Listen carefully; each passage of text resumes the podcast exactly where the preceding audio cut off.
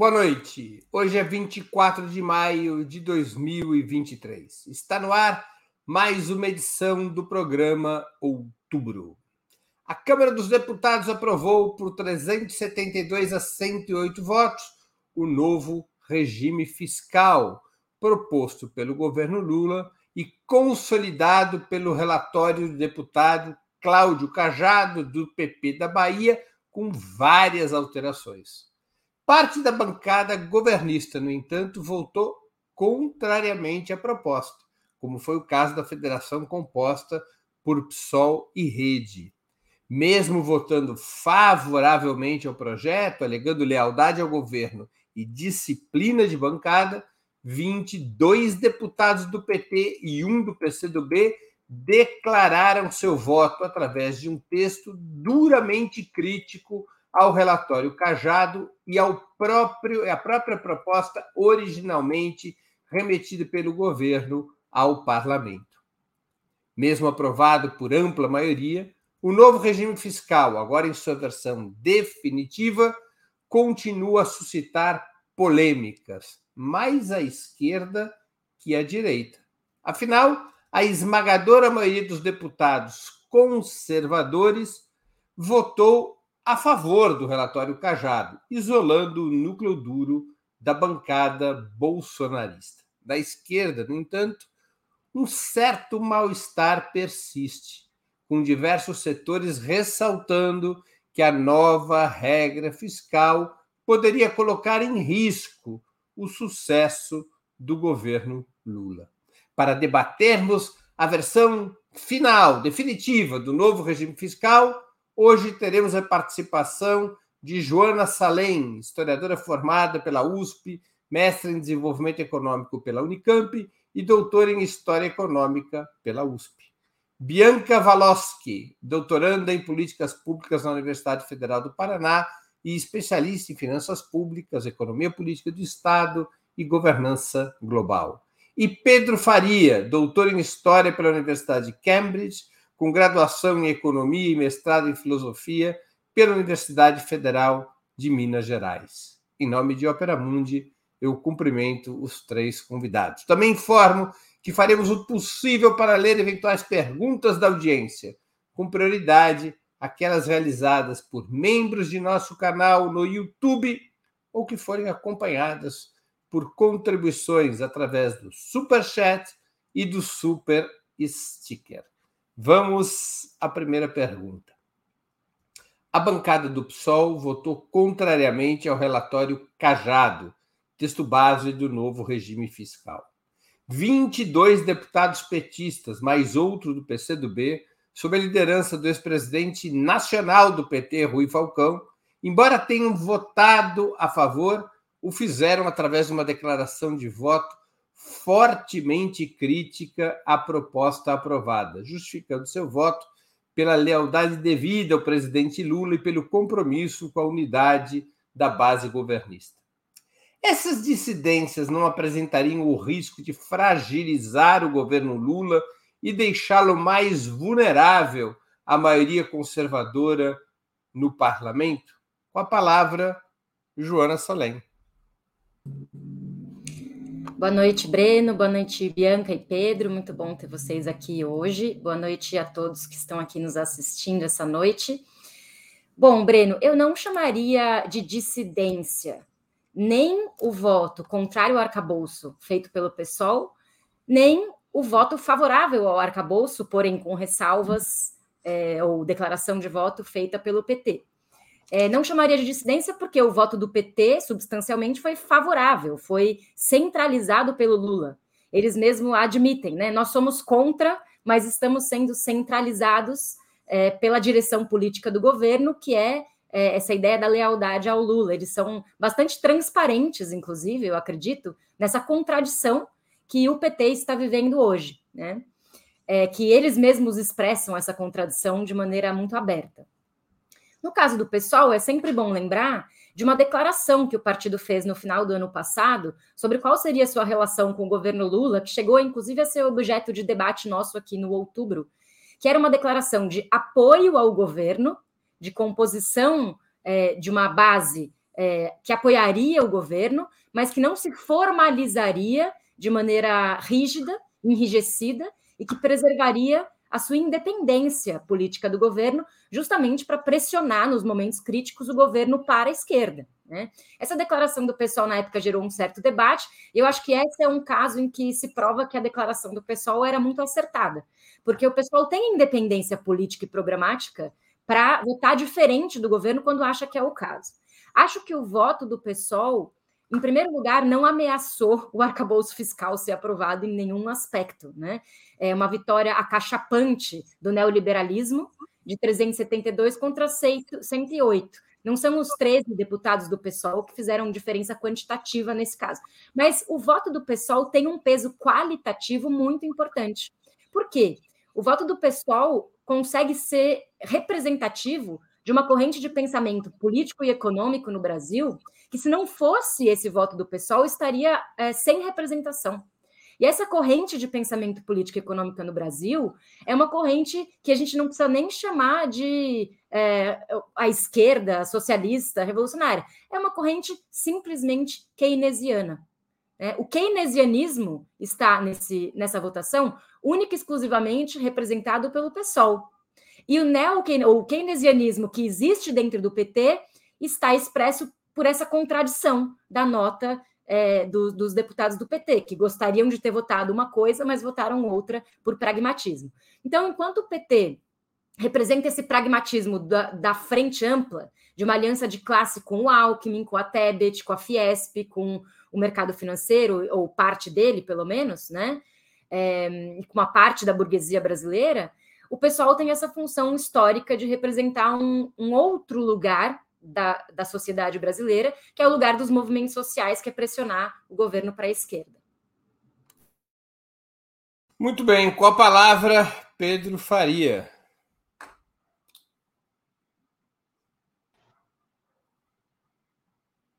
Está sem microfone aí. Ah. Pronto, tá destravado. Eu acho, Breno, que não é um problema a gente ter é, essas votações, né, a declaração de voto, como a Joana disse. O que eu acho que é um problema de fato é, é o governo tratar, especialmente né, o campo mais social-liberal dentro da, da coalizão de governo, tratar a aprovação do projeto tal qual né, o relator colocou como uma vitória do governo. Não é. A gente já sabe, a gente já discutiu isso aqui, inclusive, né, de que o texto que foi apresentado para a Câmara já foi né, moderado, já foi, ele foi com a aprovação dos líderes, né, dos partidos. Então a gente não pode tratar a piora do texto, né, que já era moderado, como uma vitória. E eu acho que a, a comunicação do governo tem que assumir isso. Né? Não, não é um problema admitir que perdeu, porque, enfim, a correlação de forças é desfavorável. E, e, quando né, se canta vitória de algo que é uma grande derrota para o campo popular, você começa a gerar contradição, como a Joana colocou. Eu acho que isso não pode. Né? Da mesma forma como no, na aprovação do auxílio emergencial, a esquerda mostrou que o Bolsonaro quis 200 reais, o Congresso quis 600, que a bancada de esquerda puxou 600, agora a gente tem que fazer o inverso. Nós tentamos um projeto do campo popular, fizemos uma modulação, já fizemos a concessão, foi aprovado, e aí nós temos que falar perdemos, estamos insatisfeitos e o governo tem que melhorar a sua articulação e admitir, eu acho, na comunicação, né, é, que ele tem um interesse em manter as propostas né, do, do, programa popular que foi eleito ano passado, mas que enfrenta a correlação de forças desfavorável. Acho que isso tem que ser incluído na comunicação, para a população estar tá ciente, para não ficar essa sensação de que o governo está abandonando o seu programa. Né? Muito bem. Com a palavra, Bianca Valoski. Boa noite. É, então, é, eu entendo que o enfraquecimento, esse, quem sabe, enfraquecimento do, do governo, ou a vulnerabilidade, fragilização ou vulnerabilidade, vem muito mais é, por se aproximar de uma agenda política que foi apoiada por diversas é, figuras que foram contra o próprio governo, mas que resolveram apoiar esse, esse, esse, essa nova regra fiscal, do que por si só a, não, a votação né, do PSOL ou a carta que os parlamentares do PT e do PCdoB assinaram, né, fazendo suas ressalvas ao projeto. É, eu entendo que a fragilização do governo PT começa e a história está aí para que não me deixa mentir, né? Quando o governo PT se afasta demasiadamente daquilo que é, foi clamado pelo povo, né? A gente vota no governo PT ano passado, é, obviamente, em primeiro lugar, numa defesa da democracia, mas a gente também vota no governo PT ano passado para uma derrubada do teto dos gastos, para uma é, para revogação completa do novo ensino médio, né? Então, quando o governo ele vai, ele vai abandonando essas pautas, ele vai é, se adequando ao que o mercado quer, se adequando ao que o capital financeiro está demandando, aí ele está se fragilizando com o povo, né? Ele está se fragilizando com a, aqueles que é, com aqueles que demandam de fato desse governo e que esperam dele muito mais do que isso. Eu estava lendo uma, uma reportagem agora à tarde de uma pesquisa de opinião assim que foi feita é, foi entrevistado cerca de 3 mil pessoas. Dessas 3 mil, mais de 76% nem sabiam o que é, o, nem sabem o que é o arcabouço fiscal. Não fazem nem ideia do que, que é isso. Dessa palavra, não, não fazem ideia. Então, é, a gente também percebe né, como esse debate ele também ficou aqui. Ele ficou, e eu acho que também isso é um, é um ponto, porque as pessoas vão sentir isso, vão sentir os impactos, e esse, esse, o debate sobre o arcabouço, no final das contas, ficou entre os parlamentares, entre nós aqui, né, do, do, do um debate político mais intelectual, mas assim, e a população, né? Como que ficou nesse, nesse, nesse processo como um todo. Ela sim que vai demonstrar a fragilidade que o governo está se colocando ao aprovar uma medida tão drástica como essa que, que foi colocada. Muito bem. Vamos a mais uma questão. Apesar de inúmeras críticas, a proposta de regime fiscal aprovada não seria um passo adiante, o passo adiante possível, se comparada com o teto de gastos estabelecido pela emenda constitucional 95 de 2016? Com a palavra, Pedro Faria. Olha, é um passo adiante, isso pequeno, mas é um passo adiante. Se é o maior passo possível, eu não sei. Isso aí é só articulação do governo que vai saber, eu não tenho como falar. Agora, acho bom a gente notar o que, que é esse pequeno passo adiante. Né? Acho que a gente tem, primeiro, é, um crescimento real de despesa, né? é pouco, é, não é contracíclico o suficiente, mas enfim, é, é algo melhor do que a letra da lei do teto. Né? É, a gente tem uma descriminalização e desconstitucionalização que a gente sabe né, que, o, que o governo Lula vai estar emparedado o tempo todo por um risco de impeachment por conta da, da, da base parlamentar. Então, só o fato de a gente ter a desconstitucionalização e descriminalização já é, é uma preocupação a menos né, para se criar uma potencial situação né, de, de derrubada do governo. É, e, bom, enfim, mesmo com as alterações do relator, a gente tem um piso de investimento ali, que agora vai ser de 0,6% do PIB, é pouco também, mas é um piso.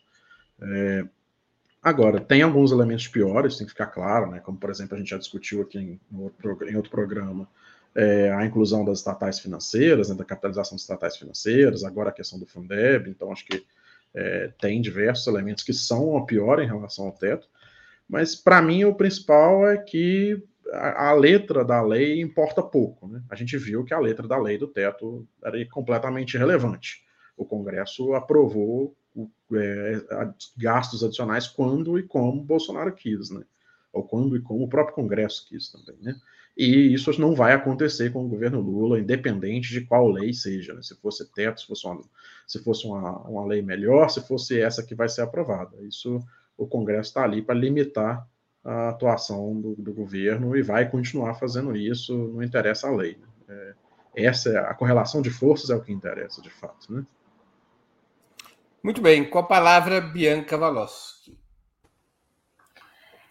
É, recentemente o BNDES ele fez uma, um evento, agora no começo do ano, onde a, uma economista indiana chamada Jayati Ghosh, se me perdoem se eu tiver falado errado o nome dela, e ela faz uma fala muito interessante de como ela vê a política econômica brasileira com um certo masoquismo, porque a gente quer fica nessa manutenção de uma taxa de juros alta e que não é de hoje, né?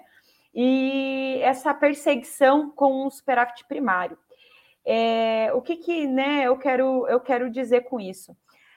É claro que, mediante o que a gente que vinha acontecendo nos últimos anos, mediante a, a, queda abrupta e enorme que a gente teve em diversas políticas públicas, de gasto em diversas políticas públicas, qualquer coisa que seja feita vai ser melhor do que isso.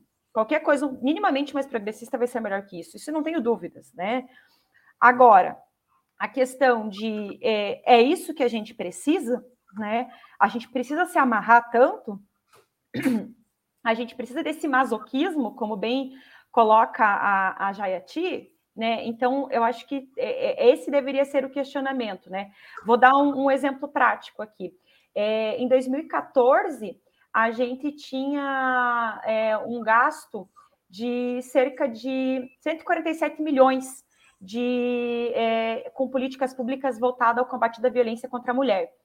Isso cai para 2018 para 24 milhões, isso é, em 83%. Assim, óbvio que se a gente dobrar o que veio, foi gasto nos últimos anos em relação a isso, ótimo, melhorou. Mas isso significa que é o que a gente precisa? Veja, se eu dobrar, eu ainda não voltei ao patamar de 2014, sabe? Então, é, é, é, nesse sentido de que só ser melhor do que a emenda constitucional 96, do que o teto dos gastos, não basta. A verdade foi que a gente criou um novo teto. Né? Agora, é, ele é mais, é, ele prevê alguma melhora, ele prevê. E um outro ponto é que o próprio Congresso já tinha é, sinalizado de que iria derrubar o teto por uma série de questões. E a própria lei do teto também já falava que em 2023, ele, 2026 ele seria revisto. Então, assim, isso já estava na iminência de acontecer de qualquer forma. Né? A, a questão é que o que, sinceramente, o que foi colocado é pior do que a gente podia imaginar, nesse sentido de incluir o Fundeb, de, da questão do do concurso e do aumento para os servidores públicos, o piso da enfermagem. É, outra questão também que está sendo muito debatida é a, a questão da saúde e da educação, porque se você mantém o, o piso né, de gasto constitucional que você tem para a saúde e educação, matematicamente, com o passar dos anos, elas vão, a saúde e educação vão comprimir as outras despesas. E aí, como é que vai ser? Aí nós vamos tirar aquilo que foi uma conquista enorme da Constituição de 88, que foi esse piso de gastos para a saúde e educação, para poder atender essas outras regras? enfim, é, eu acho que me parece que só ser melhor que o teto constitucional do Temer não vale, né? Isso era o básico, era o mínimo, o mínimo do mínimo. Com a palavra, Joana Salem. É, complementando aqui o debate, né? Pior do que o teto, era impossível. O teto do, de gastos do Temer era a pior coisa que poderia ter sido produzida pelos é, neoliberais brasileiros no seu poder político e econômico. Então, a gente tem que lembrar que também o teto é resultado de um golpe. Então, a gente não pode ter isso como parâmetro, né? Essa comparação como parâmetro. Se a gente tem uma política de Estado terrível, contracionista, que congela e, portanto, reduz gastos públicos, né? Porque congela e desconsidera a inflação. É, fruto de um golpe de Estado, é, agora o que a gente tem é um governo democrático eleito pela esquerda. Então, é claro que melhorou um pouquinho a situação anterior, mas era para ter melhorado muito. Era para ter desconstruído essa ideia de que nós precisamos de um teto de gastos. Então, é como se a gente tivesse é, negociado pequenos ganhos ali no varejo, mas dado de bandeja o atacado. Né? A gente deu de bandeja como setor, como campo político progressista, que era necessário um teto de gastos, ou que era necessário uma regra fiscal rígida. E isso não era necessário, né? Como os próprios governos progressistas anteriores, inclusive, só gastaram e ampliaram seus investimentos públicos na era Lula e Dilma por causa da inexistência de um mecanismo como esse. Então, de certa forma, existe uma certa legitimação no debate público da existência dessa regra, que é fruto de um golpe que não deveria ter legitimidade nenhuma, né?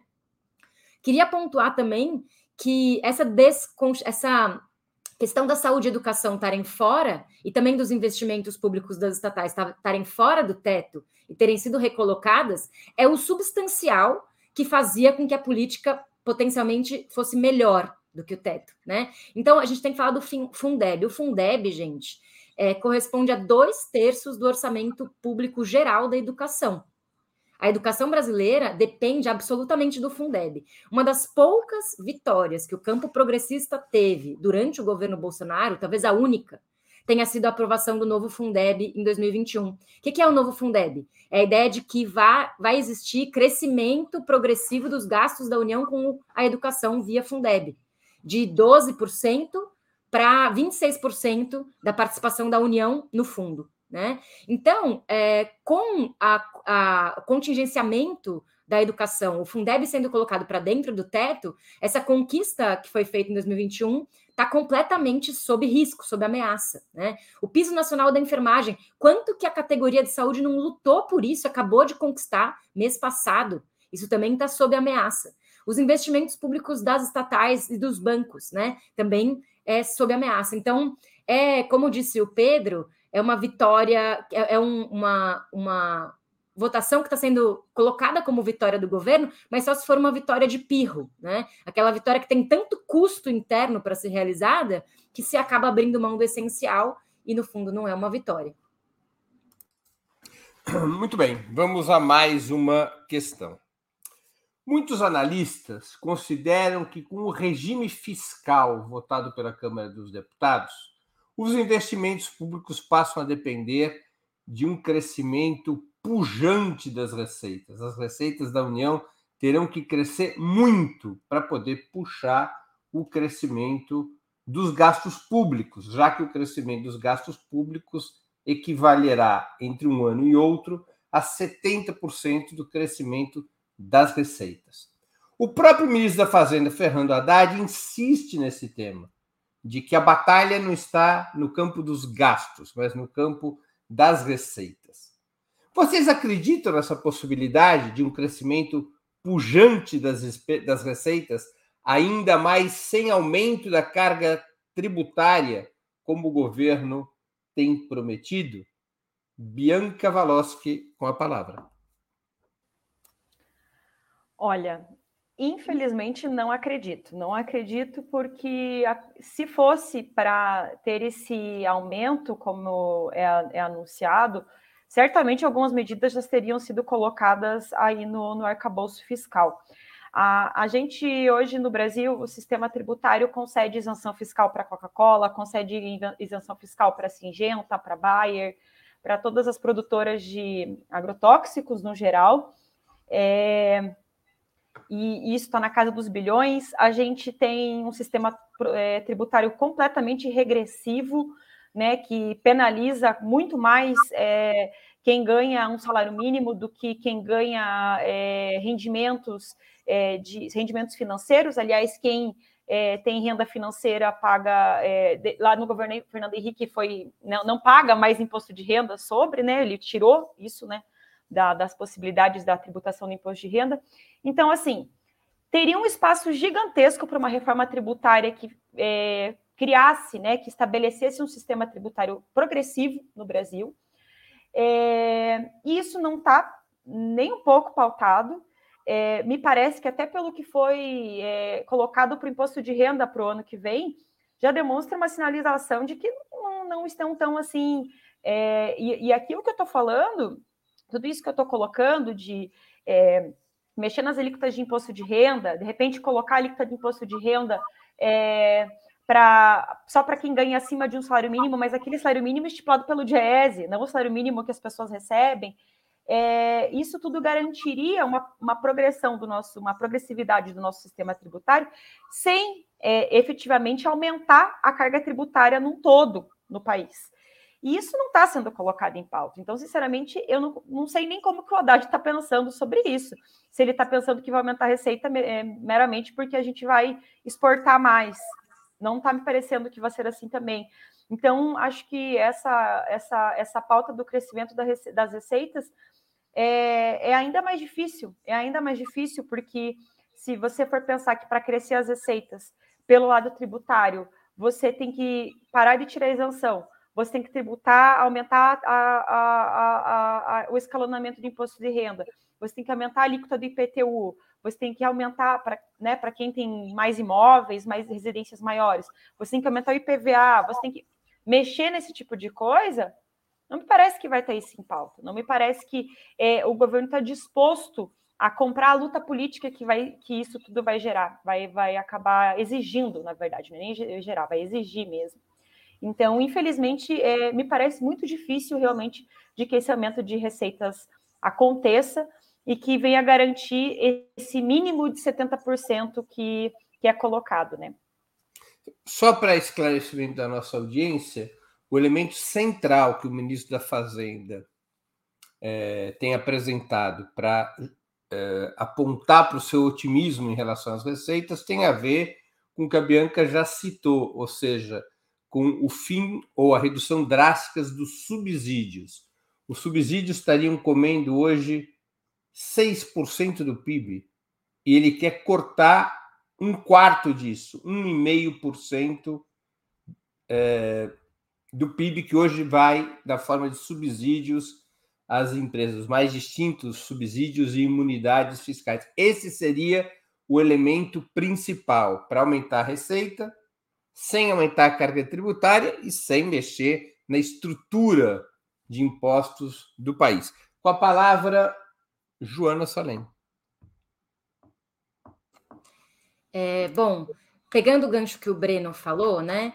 É, lembrando o seguinte: a meta do Haddad ele declara que é preciso aumentar a receita em 150 bilhões para que o arcabouço possa não constranger a economia brasileira e gerar essa margem de crescimento de 70% dos gastos em relação ao aumento da receita. Então, para o arcabouço funcionar, entre aspas, era preciso, nas contas dele, aumentar 150 bilhões, né? dentro dessa, dessas várias medidas, eu acho até louvável o esforço que o Haddad está fazendo de tentar desembaralhar alguns aspectos da, tri, da tributação sem passar por uma reforma tributária que, bom, seria um outro, uma outra batalha, né? Porque, de fato, existem elementos de isenção que precisam ser revistos, né? Está é, tá se falando, por exemplo, do fim da isenção de imposto de renda sobre pessoa jurídica e contribuição sobre o lucro, lucro líquido de benefícios fiscais. E o STJ já aprovou essa possibilidade. Isso daria nas contas do governo mais 90 bilhões de arrecadação. Né?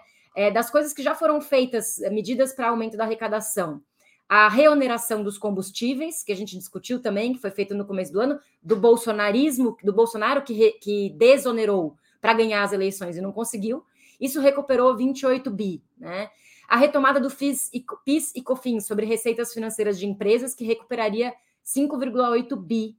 Isso está judicializado, porque também a cada vez que o Haddad tenta é, criar uma forma de, é, des, de reoneração de empresas ou do capital, é, ele compra uma batalha que muitas vezes se judicializa. Então, é, existe uma coisa que ele está chamando de programa litígio zero, que é para regularizar as dívidas das pessoas das empresas com o fisco e gerar uma arrecadação extra de 15 bilhões, né?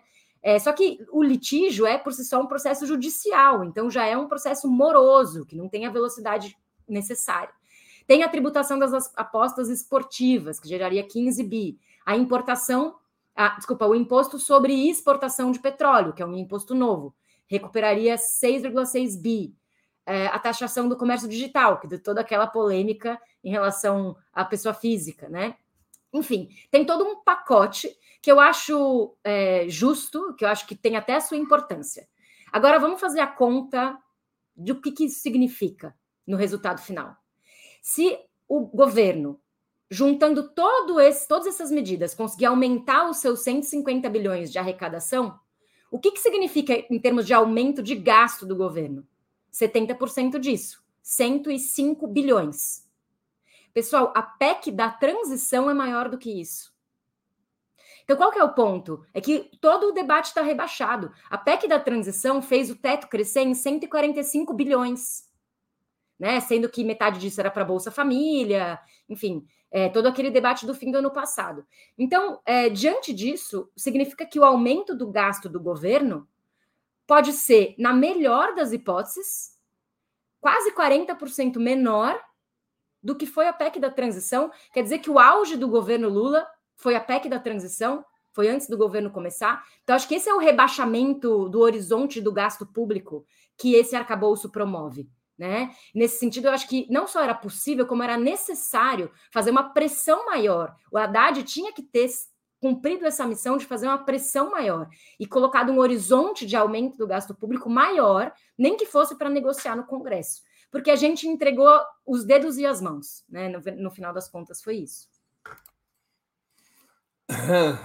Muito bem. Antes de continuarmos, eu queria pedir a contribuição financeira de vocês que nos assistem para o Opera Mundi. O Opera Mundi não é beneficiado pela, pelo, regime, pelo novo regime fiscal, nem será beneficiado pela futura reforma tributária. Nós dependemos da contribuição dos nossos espectadores e leitores. As seis formas de contribuição.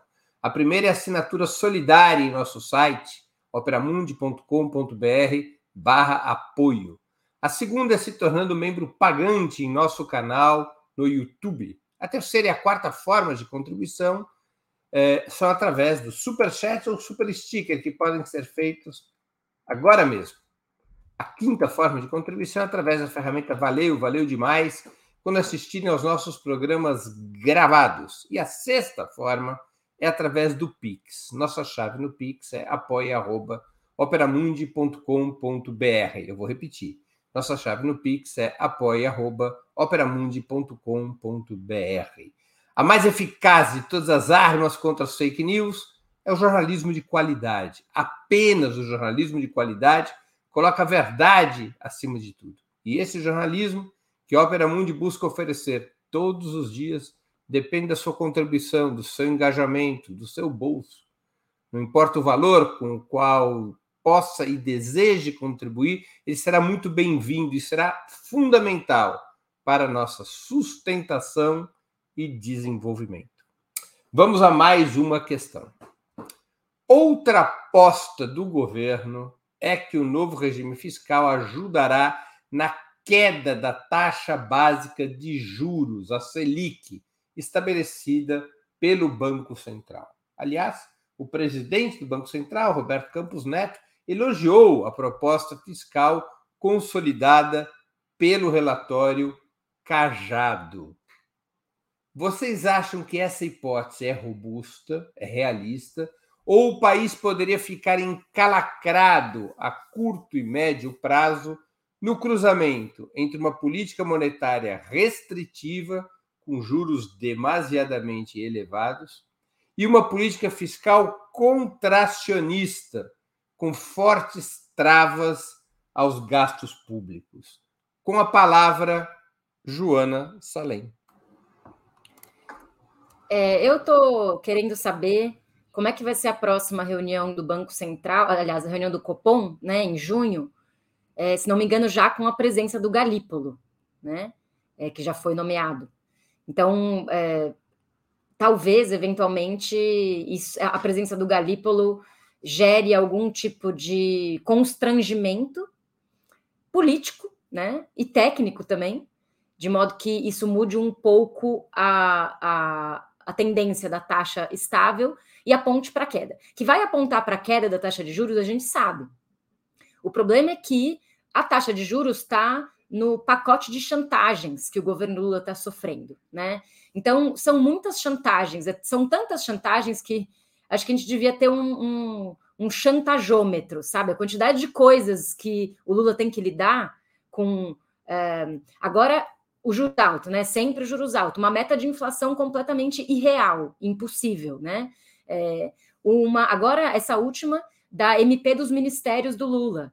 Então, Lula não conseguiu nem direito fazer uma reforma dos ministérios completa, porque a MP dos ministérios ainda não foi é, votada pelo Congresso, tem até dia 1 de junho para votar, e o Ministério do Meio Ambiente e o Ministério dos Povos Originários estão sendo atacados agora, porque estão é, retirando o cadastro rural, é, o o, a agência de águas de dentro do Ministério do Meio Ambiente, quer dizer, é, existe uma pressão da bancada ruralista que vai atacar a, a, própria estruturação dos ministérios do Lula. Né? As chantagens são de tantas frentes, e acho que a, chantagem do juros altos é, sem dúvida, uma das mais importantes de, de todas. Né?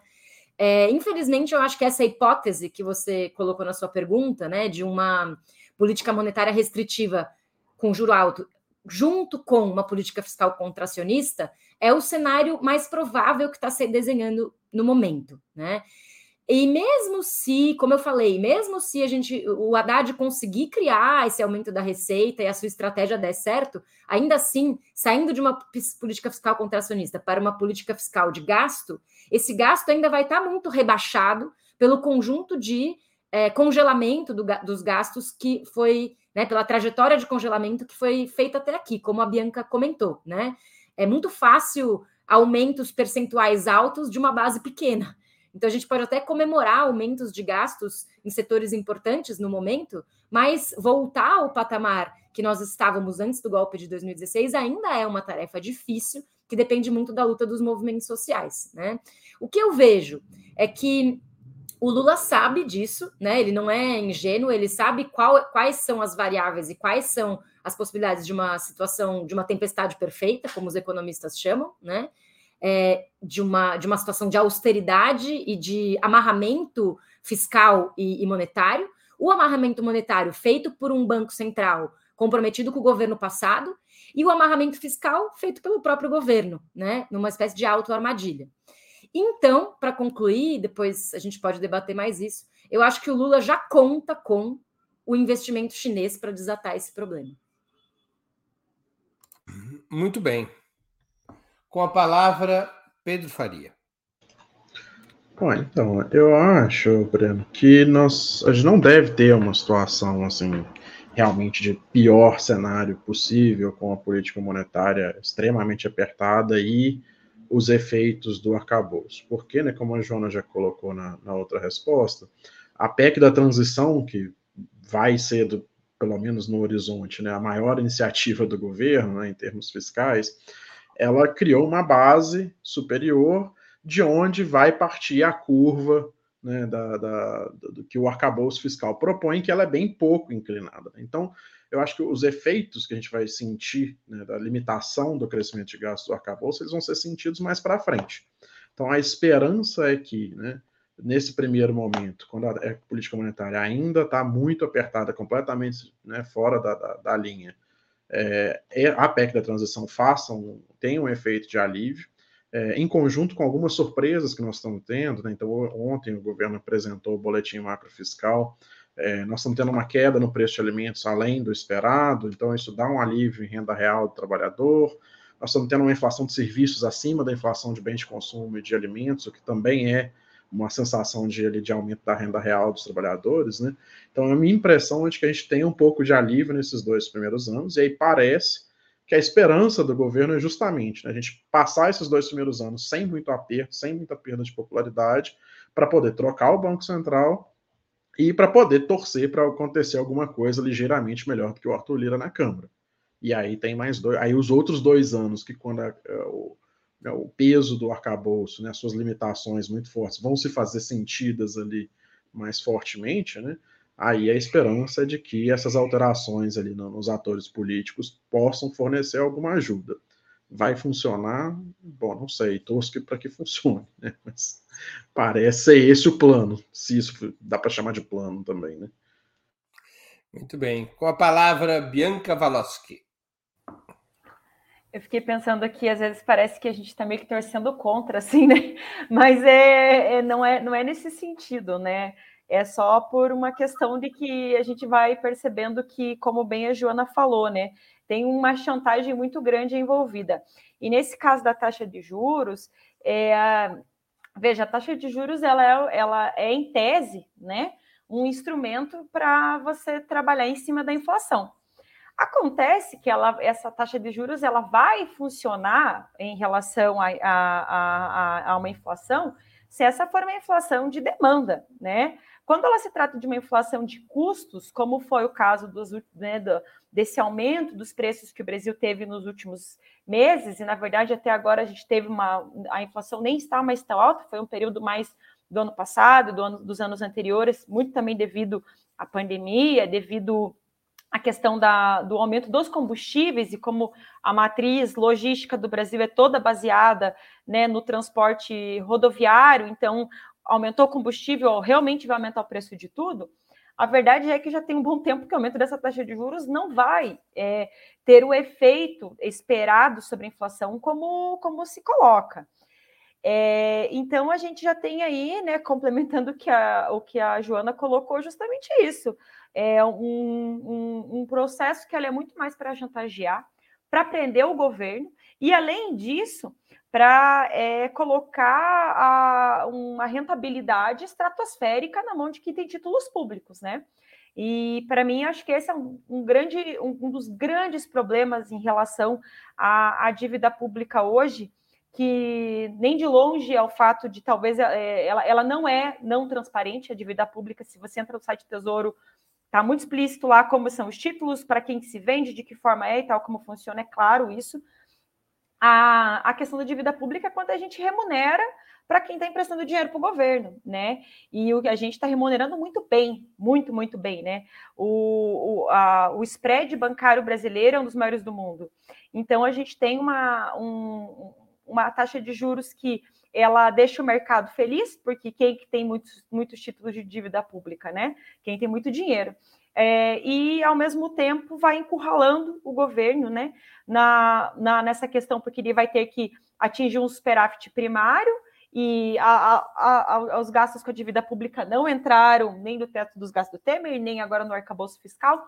Então, a gente percebe como essa política é, é, monetária ela não, ela não vai casar nos seus primeiros anos como o, o, o Pedro colocou, é, com a política fiscal. A gente vai ter um descompasso, e isso é fruto também da reforma que o Bolsonaro fez em relação ao Banco Central, que é um, é um escárnio, é, um, é algo realmente político e que vai ter consequências políticas e que talvez seja aí, uma das medidas que o governo Lula vai ter de tomar, de fazer aí um, né, um entrelaçamento de mudanças dessa regra, porque como é que você tem um, um, um gerente da política monetária, que não conversa com o gerente da política fiscal, né? Então, certamente temos um problema bem grande aí.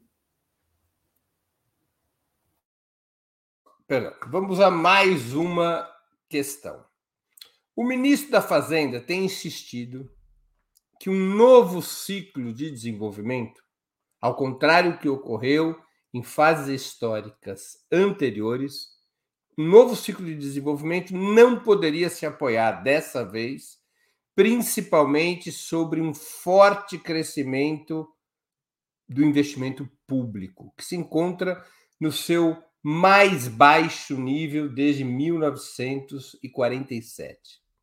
Mesmo que as despesas públicas, mesmo que os gastos e investimentos públicos comecem a se recuperar, e o ministro da Fazenda aposta nisso, com o arcabouço fiscal, a locomotiva da economia dessa vez seriam o investimento privado, de forma direta ou associada ao Estado, através das chamadas PPP, parcerias público-privadas, e o investimento externo, destacadamente o investimento chinês.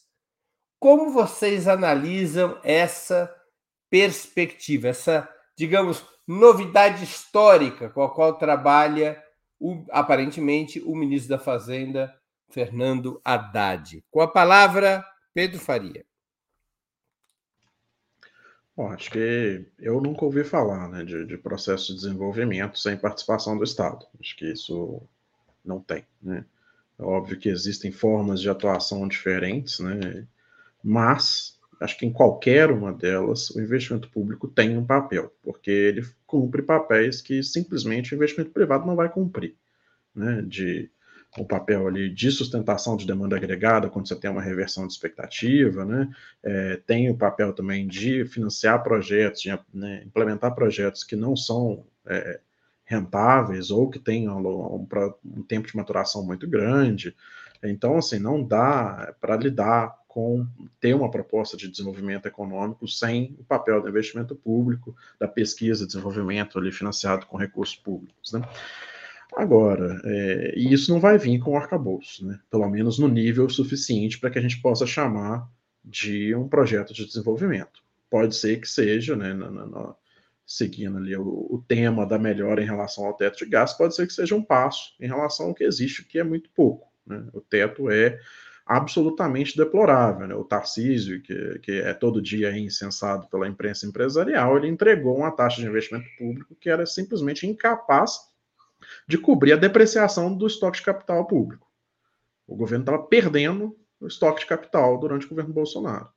Então, assim, talvez a gente consiga ter um pouco a mais do que isso, volte a ter né, a, algum nível de acumulação.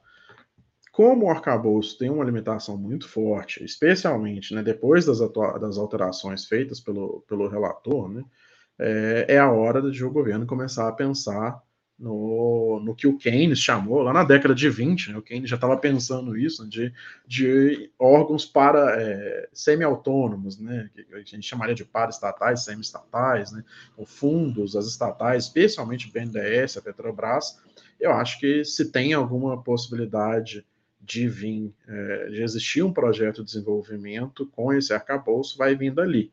Porque o Estado, mesmo que o Haddad né, é, esteja certo, torço para que esteja, né, e, e, que a gente também consiga investimentos externos, é, o Estado tem um papel de coordenação também. E aí eu acho que vai caber principalmente a Petrobras e o BNDES de assumir esse, esse, essa função dada a limitação do orçamento. Né? O Estado é maior que o orçamento, é, a gente tem que saber usar né? essas partes que estão ali fora das limitações que o arcabouço colocou. Com a, com a palavra, Bianca Valoski. Bom, eu não tenho dúvidas de que o governo Lula é, tem uma articulação internacional é, infinitamente melhor do que o, o governo Bolsonaro, né? E que vai com certeza atrair investimentos externos para cá. Eu acho que isso é bem provável. Agora, é, como o Pedro também bem também colocou, né? Não existe é, um processo de desenvolvimento, de, de fomento da economia sem atuação do Estado, do, do próprio Estado em si, né?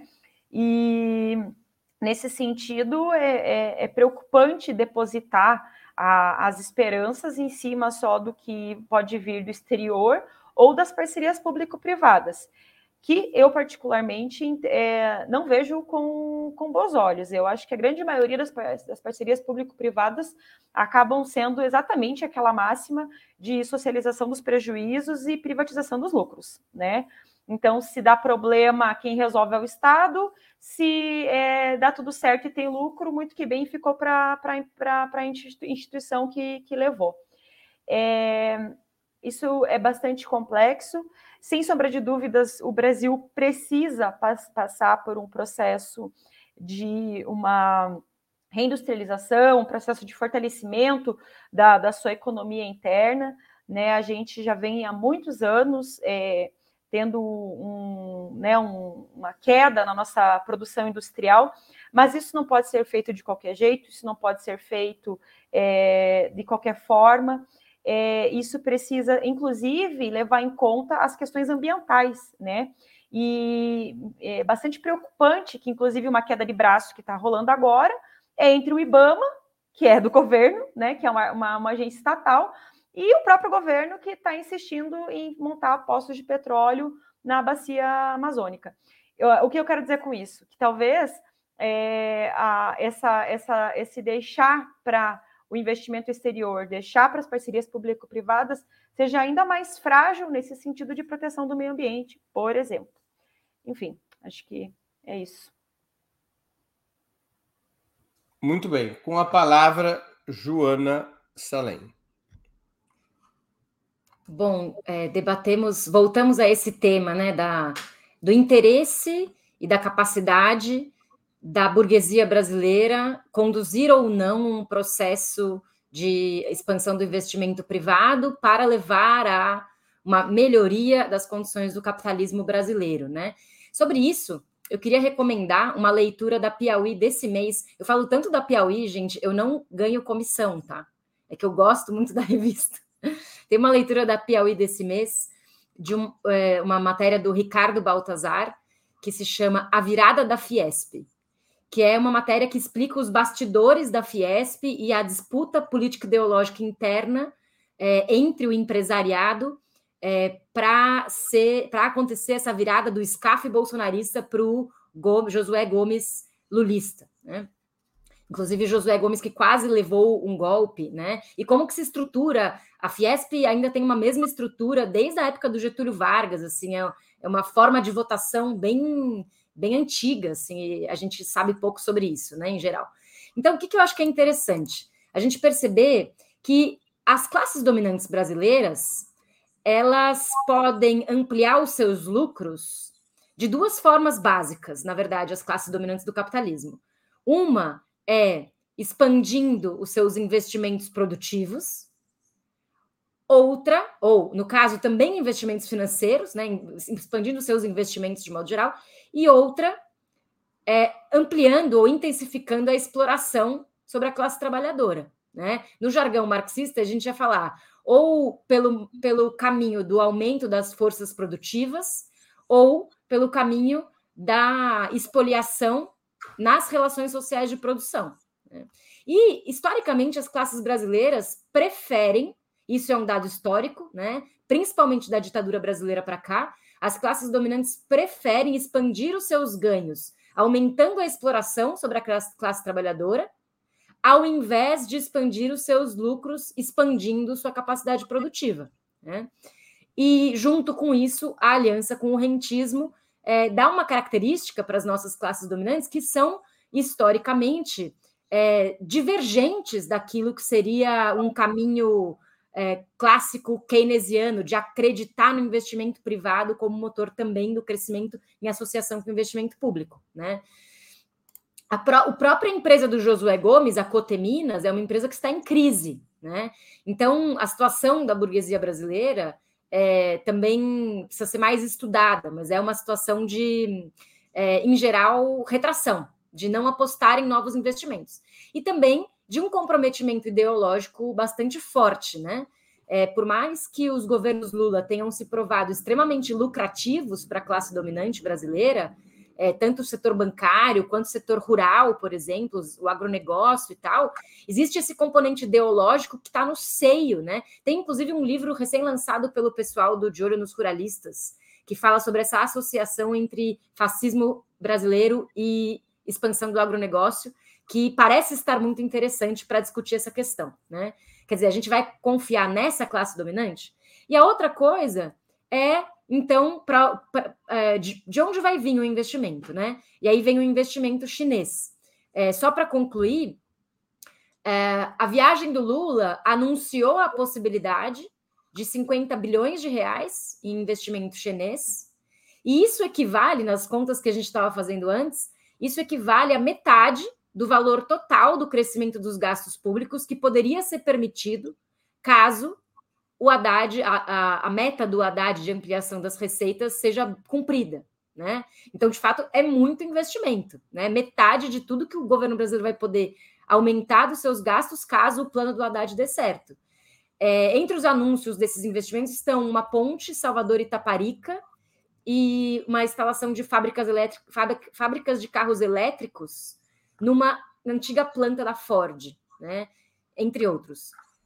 Mas aí vem a questão: a gente quer depender, a gente vai acabar dependendo de uma situação de ausência total de soberania, né? É, quer dizer, a burguesia interna não funciona, mas também o capital chinês significa abrir mão do controle de decisão de investimento que o Brasil tem que ter sobre o seu país. Isso também é problemático. Muito bem. Vamos à última pergunta da noite. Qual é a importância para enfrentar esses obstáculos fiscais para a, a, qual é a importância da próxima batalha programada no parlamento, que é a reforma tributária.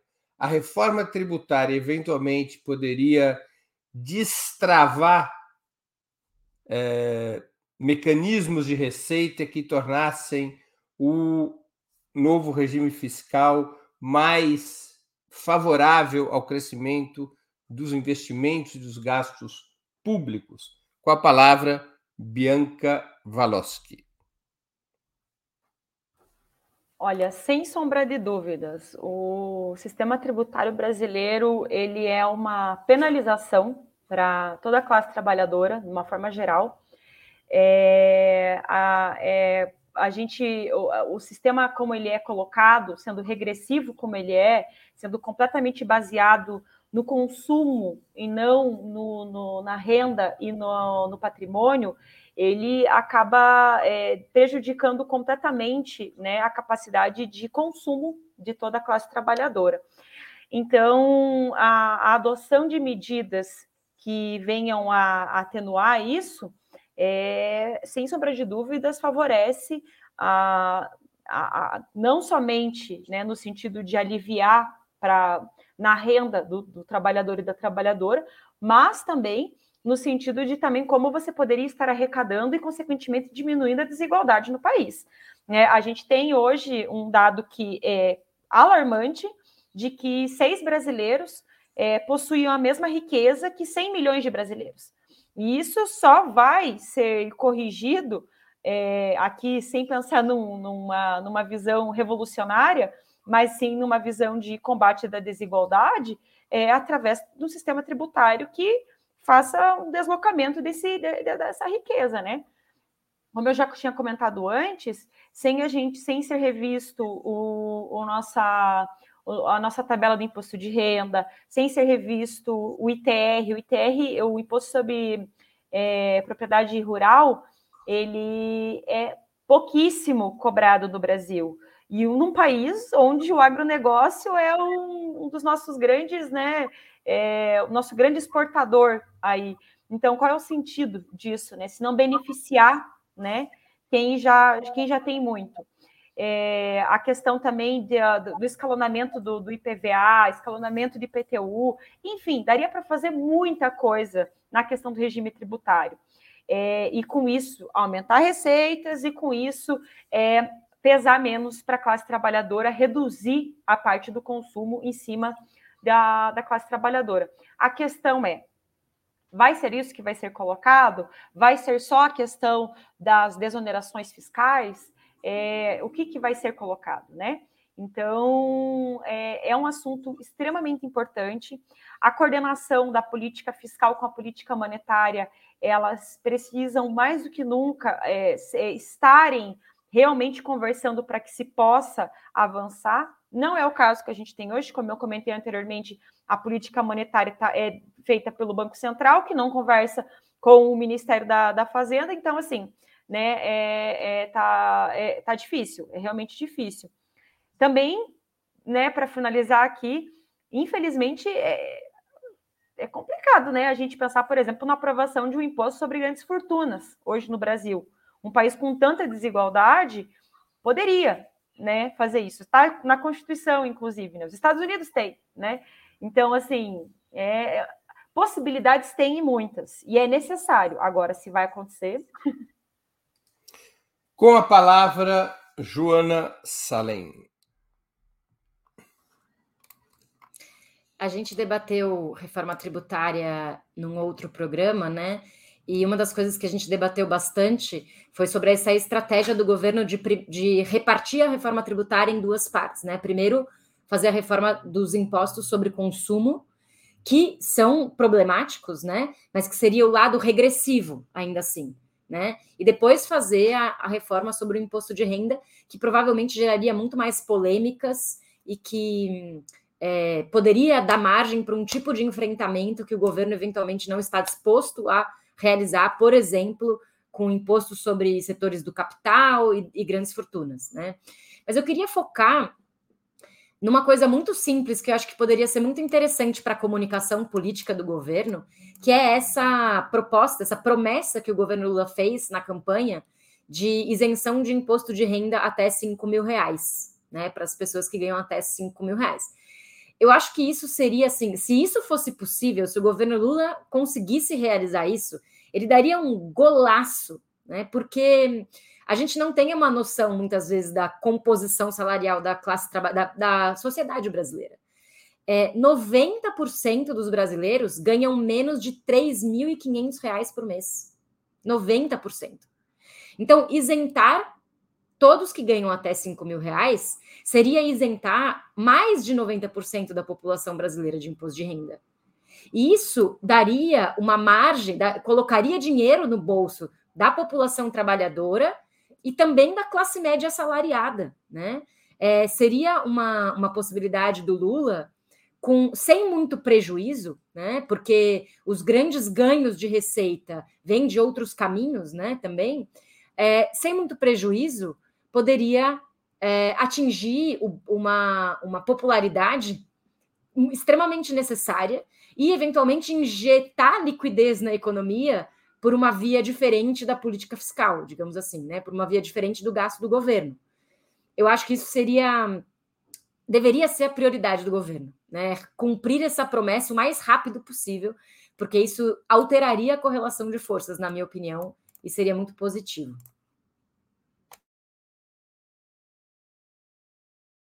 Breno Tamuti. Opa, com a palavra, Pedro Faria. Olha, eu acho, Breno, é o seguinte: é, liberar espaço né, para as famílias, para as empresas, por meio de uma reforma tributária, tende a ter um efeito é, na economia muito menor, né, como a gente viu no caso das exonerações do governo Dilma. É, acaba virando recomposição de margem de lucro ou redução de endividamento. Né. É, o que a gente espera é que, como a gente já discutiu, né, que tenha uma recomposição de receitas que virem gasto do governo, que esses sim são é, um mecanismo de expansão de, de, demanda agregada. A reforma, né, a divisão da reforma em duas partes, eu acho que ela traz ali um risco muito grande para o governo, eu não sei se teria a possibilidade de fazer isso também em uma, um uma reforma só, mas o Arthur Lira, essa semana, ele, e nessa semana, na semana passada, ele falou duas coisas que, é, que combinadas deixam muito claro para onde a gente está indo. Né? Na semana passada, se não me engano, ele disse que o acordo dele com o governo vai até o meio do ano. E essa semana, agora na, na aprovação do arcabouço, ele disse que o, o, apoio dele se refere às pautas de Estado, né, não às pautas que ele chamou de ideológicas de, de, de governo. Né? E aí é interessante notar que você cruzando essas duas afirmações, a gente vê que a segunda parte da reforma tributária, que como a Bianca falou, é a parte que vai fazer verdadeiramente, né, tem o potencial, pelo menos, de fazer é, uma melhora significativa na, na regressividade do sistema tributário brasileiro, ela é considerada pelo Arthur Lira uma pauta ideológica que ele não pretende apoiar depois que acabar o prazo. Né? Então, assim, eu acho que se, se alguém está contando com essa reforma lá no, no, governo, eles têm que começar a pensar como que vão fazer isso. É, porque essa é a reforma que tem também a maior parte potencial. Na né? primeira parte da reforma, ela é um pouquinho progressiva, especialmente a depender ali do, do, do cashback de, de, de, do IVA, ou como vai se implementar isso. A gente pode ter um, um certo caráter progressivo na primeira parte da reforma, mas não é o objetivo. É, e a segunda parte é que tem o potencial de liberar consumo para as famílias, né, para os 90% de brasileiros aí. E assim, né, acho que o governo tem que melhorar a comunicação e colocar em jogo, por exemplo, de que durante a ditadura militar nós tivemos alíquota de imposto de renda acima de 70%. Né, tem uma nota técnica do MAD, lá da, da USP, que é excelente, que ela relata a história do, do, do, Eu não vou saber o número aqui de cor, se não me engano é 14 ou 17 o número da nota técnica, mas está lá. Tem a história das alíquotas de imposto de renda, e o governo tem que explorar isso, mostrar que 27,5% só a alíquota máxima para os super ricos é um absurdo. Mesmo para padrões da ditadura militar, de, de outros governos, de direita, de esquerda. Então, nós, o governo não pode abrir mão dessa batalha porque corre o risco de o Arthur Lira não apoiar, tem que ir para cima, tem que escolher alguma coisa para brigar, e se for para perder, que perca, mas tem que brigar. Né? Muito bem. Chegamos assim ao final de mais uma edição do programa Outubro, que é apresentado de segundas às sextas-feiras, sempre às 19 horas. Eu conversei hoje com Jonas Salem, Bianca Valoski e Pedro Faria. Muito obrigado aos convidados e à audiência. Boa noite e boa sorte a todos e a todas.